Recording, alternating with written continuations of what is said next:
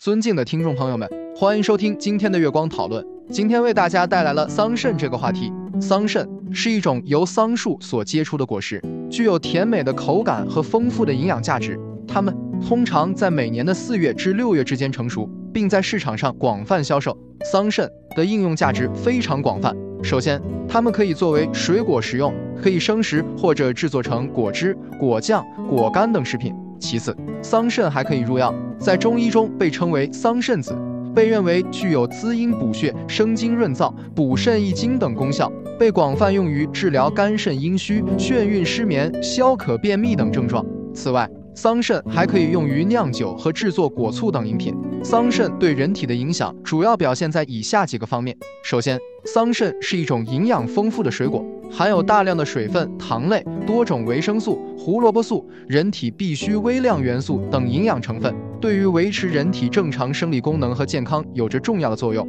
其次，桑葚还可以提高人体的免疫功能，其所含的活性物质可以增强人体的抗病能力，预防感冒等疾病。此外，桑葚还可以抗衰老，其含有许多抗氧化物质，可以清除体内的自由基，减缓细胞衰老的速度。延长细胞寿命，同时桑葚还可以促进头发生长，其所含的乌发素可以促进头发的生长和黑色素的合成，对于改善发质和头发颜色有着重要的作用。另外，桑葚还可以治疗肝肾阴虚、眩晕失眠、消渴便秘等症状，其所含的活性成分可以调节人体内的代谢过程，改善人体内的各个系统功能，对于治疗肝肾阴虚等疾病有着重要的作用。总的来说，桑葚是一种营养丰富、具有多种应用价值的水果，对人体的健康和保健有着重要的作用。然而，需要注意的是，桑葚虽然营养丰富，但并不是每个人都适合食用。孕妇、糖尿病患者等人群在食用前应先了解自己的身体状况，